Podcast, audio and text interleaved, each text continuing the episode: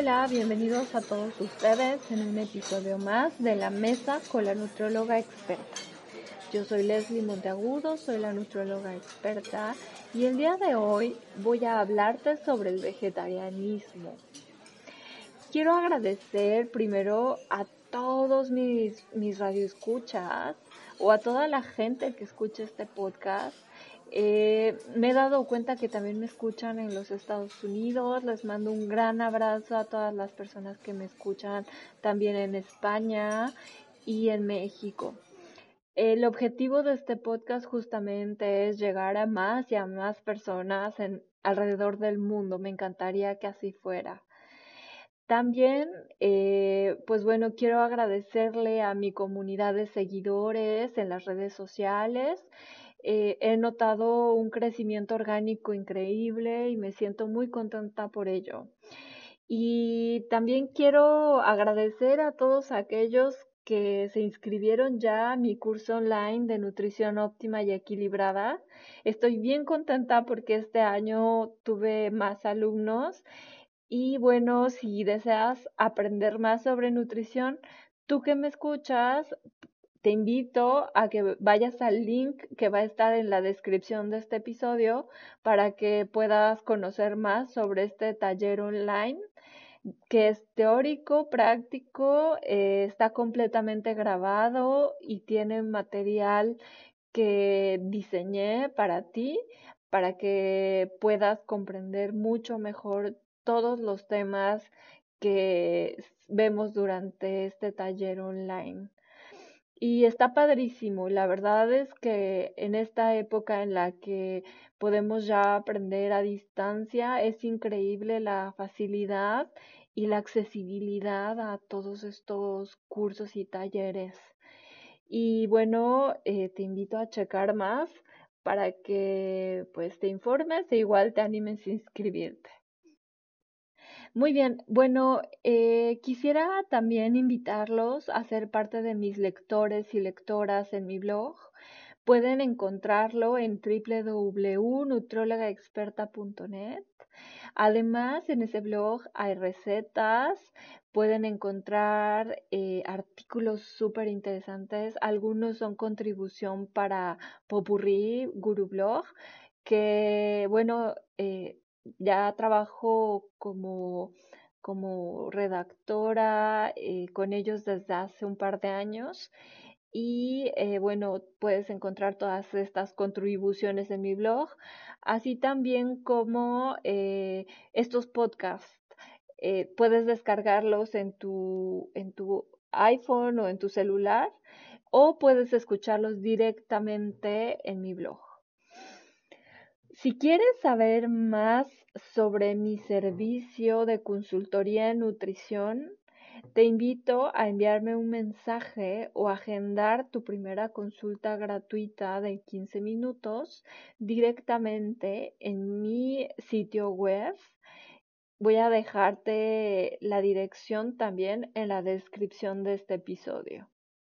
Y bueno, Quiero comenzar eh, explicándote un poco más sobre qué es el vegetarianismo y cómo se clasifica, pero em, quisiera decirte primero que, otra cosa, que este, este podcast es meramente informativo.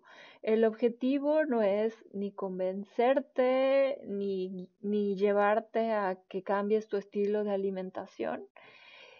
Eh, yo creo que eh, tienes que tener una razón muy genuina para volverte vegetariano o vegano.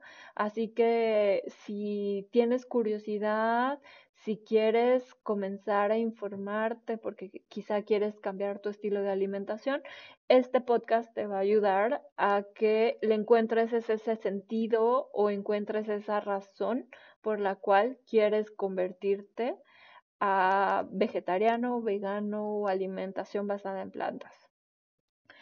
Bueno, em, un dato curioso es que la Academy of Nutrition and Dietetics recomienda el vegetarianismo en todas las etapas de la vida.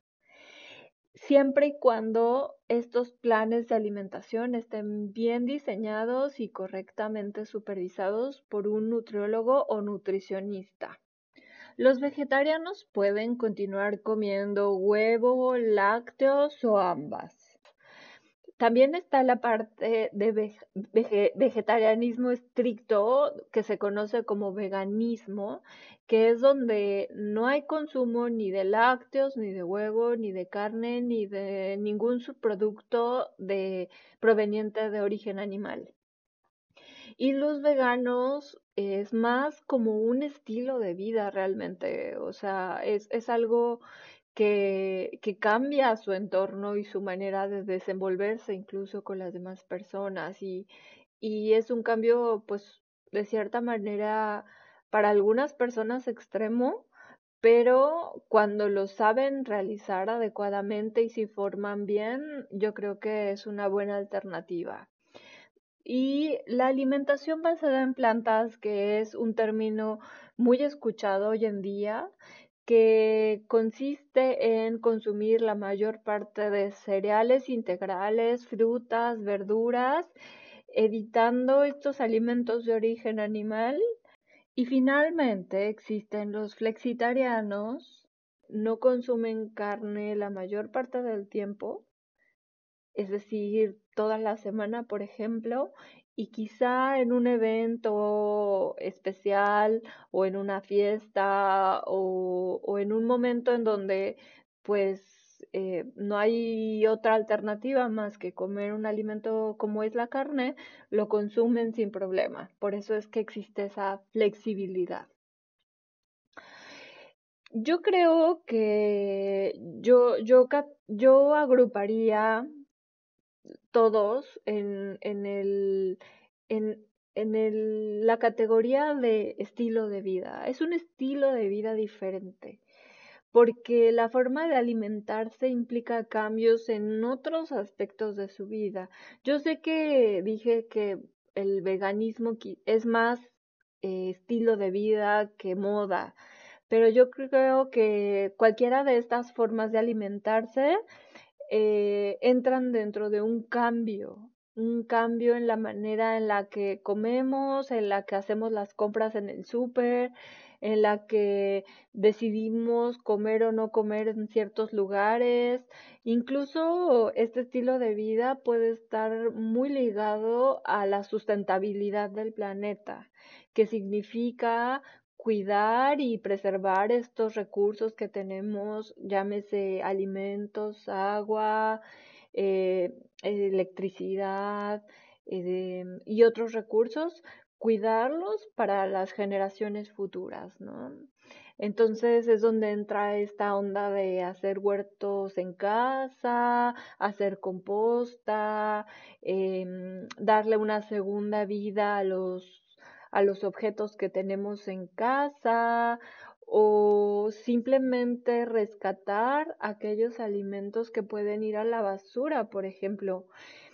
Aquí en Francia hay una aplicación que se llama Too Good To Go, que yo la utilizo de vez en cuando porque justamente la misión de esta empresa es recuperar paniers o mm, eh, como, como canastas de productos, ya sea em, de, de, consumo diario, como es frutas, verduras, eh, o algún producto ya más industrializado, como yogurts, aderezos, etcétera, o eh, recuperar em, canastas de eh, tiendas exclusivas, por ejemplo, de una panadería o mm, de un lugar donde venden sándwiches o donde venden sushi.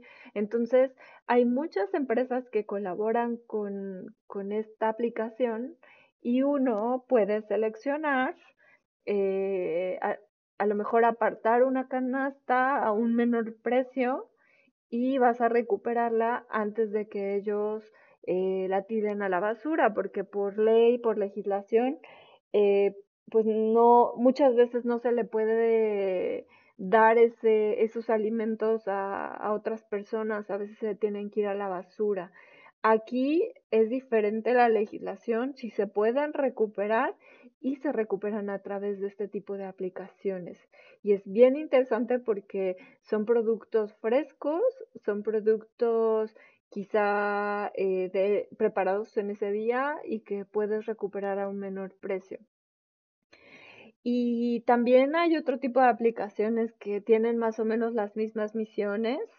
Decía que la legislación es diferente aquí porque en, en México, por ejemplo, empresas certificadas con el distintivo H, como es el caso del, de TOX, por ejemplo, eh, por norma oficial, por, por calidad y por higiene en la producción, está completamente prohibido darle una segunda vida a los alimentos que queden como pues como resto o como que queden como ese día, ¿no? Que no se hayan consumido en ese día. Y pues, eh, pues bueno, va cambiando de país en país, pero llegué a todo esto porque es parte de un estilo de vida, ¿no? Cuidar la sustentabilidad del planeta. Y bueno, eh, yo les platicaba en algunas publicaciones que pues aprendí en mi certificación de nutrición basada en plantas em, que el vegetarianismo tiene muchas bondades las principales bondades que están demostradas es que el consumir frutas, verduras, cereales, eh, leguminosas, hace que optimice la digestión de quien las consume. Debido a la cantidad de fibra, em, ya sea soluble o insoluble, que pudieran contener, ¿no? Entonces, eh, esto en conjunto con el agua que se consume, pues beneficia mucho a la digestión. También, em, pues bueno, otra de las ventajas que se le ha atribuido, de las bondades que se le ha atribuido al vegetarianismo, es que em, si se lleva de manera adecuada, y, y, si, por ejemplo, bueno, va a ir dependiendo qué vertiente decides elegir, ¿no? Pero tanto vegetarianos como veganos, si se alimentan correctamente, equilibradamente, pues su consumo de grasas animales disminuye eh, comparándolo con quienes, somos, quienes son omnívoros, o sea, quienes comen carne, porque las grasas animales justamente pues no se consumen estas grasas como la crema en el caso de veganos por ejemplo o las carnes rojas o la mantequilla la manteca eh, el chicharrón, las vísceras, eh, los veganos, por ejemplo, no comen quesos. Entonces, este consumo eh, pues está disminuido y por lo tanto sus niveles de colesterol disminuyen y, y a veces están en niveles bastante óptimos. Además, el consumo de grasas vegetales aportan tanto omega 3, eh, en algunos casos omega 6, omega 9 y eh, estos aceites vegetales contenidos en oleaginosas, em, aceites vegetales como el de cártamo, el de oliva, eh, algunas semillas en especial, ¿no? Que entran en esta categoría, pues van a brindar estas grasas benéficas y protectoras de la función del corazón se dice que una dieta basada en plantas tiene un perfecto, una perfecta armonía en el equilibrio entre omega 3 y omega 6. Entonces este equilibrio se logra simplemente alimentándote con plantas y cereales, lo cual es magnífico. En algunos casos previene ciertas enfermedades, por ejemplo, personas que tienen un, riñón de nacimiento, que nacen con un riñón, personas que tienen o comienzan con algún eh, algún daño a nivel renal, alguna lesión renal, pues al disminuir el consumo de carne y de algunos alimentos de origen animal, la filtración glomerular o la función que realiza el riñón al filtrar ciertos componentes, pues mm, se optimiza y entonces esto hace que vaya eh, previniendo un daño futuro. Em, también ayuda al mantenimiento del peso. Eh, las personas vegetarianas que tienen un equilibrio en su dieta y que tienen una dieta bien planeada, pueden mantener su peso de una manera óptima y además incluso pueden tener un peso adecuado, lo cual se relaciona en algunos casos a la prevención de ciertas enfermedades, ¿no? Porque sabemos que la obesidad está relacionada a muchas causas, no nada más a la dieta, sino a los genes, a el ambiente donde nos desarrollamos, nuestra complexión corporal. Entonces, no podemos decir que, que el ser vegetariano o vegano te va a garantizar que no vas a tener obesidad. Ojo con esa parte, porque eh, si eres de los vegetarianos o veganos que se inclinan por ciertos alimentos azucarados o con contenido de grasa, ya, aunque sea vegetal, pues puede ser que el aumento de peso se dé, ¿no? Entonces, bueno, esas son de las grandes bondades que tiene el vegetarianismo. Además, previene otro tipo de enfermedades. Se ha comprobado que mujeres embarazadas vegetarianas eh, pueden prevenir eh, la elevación de la tensión arterial durante el embarazo, lo cual es magnífico. Este, esto se llama preeclampsia, entonces se previene la preeclampsia y eh, pues también se previenen otras complicaciones durante el embarazo. Y bueno, este es el resumen, en realidad hay muchas más ventajas, em, pero también hay que saber que para ser vegetariano se debe tener el conocimiento suficiente. Entonces yo te recomiendo sí o sí al menos agendar una consulta con un nutriólogo especializado en vegetarianismo, nutrición basada en plantas, para que te oriente correctamente de la suplementación que debes tener, cómo debes mm, eh, incluir ciertos alimentos vegetales que te van a aportar mayor cantidad de proteína, em, cómo hacer que el hierro en la dieta se encuentre presente y sobre todo para evitar estas complicaciones comunes del vegetarianismo y veganismo que son las anemias. Entonces, informarte es súper importante. También que te haga una evaluación de tu estado de, nutrición. Eh, tu, tu evaluación antropométrica es importante. O sea, que, que, tengas esa información de dónde estás, hacia dónde vas, qué cambios debes realizar y que puedas tener esta educación nutricional para que aprendas a incluir alimentos interesantísimos como es el caso de leguminosas, ciertas verduras que son clave en la alimentación vegetariana, eh, que te oriente un poco más sobre la preparación de alimentos. Yo siempre he creído así eh, que, que si tú sabes preparar los alimentos, que si conoces recetas, que si te involucras más en todo este proceso, pues vas a tener un, un cambio de alimentación eh, gradual y exitoso, porque también la variedad va a hacer que te sientas cómodo o cómoda con este nuevo estilo de alimentación.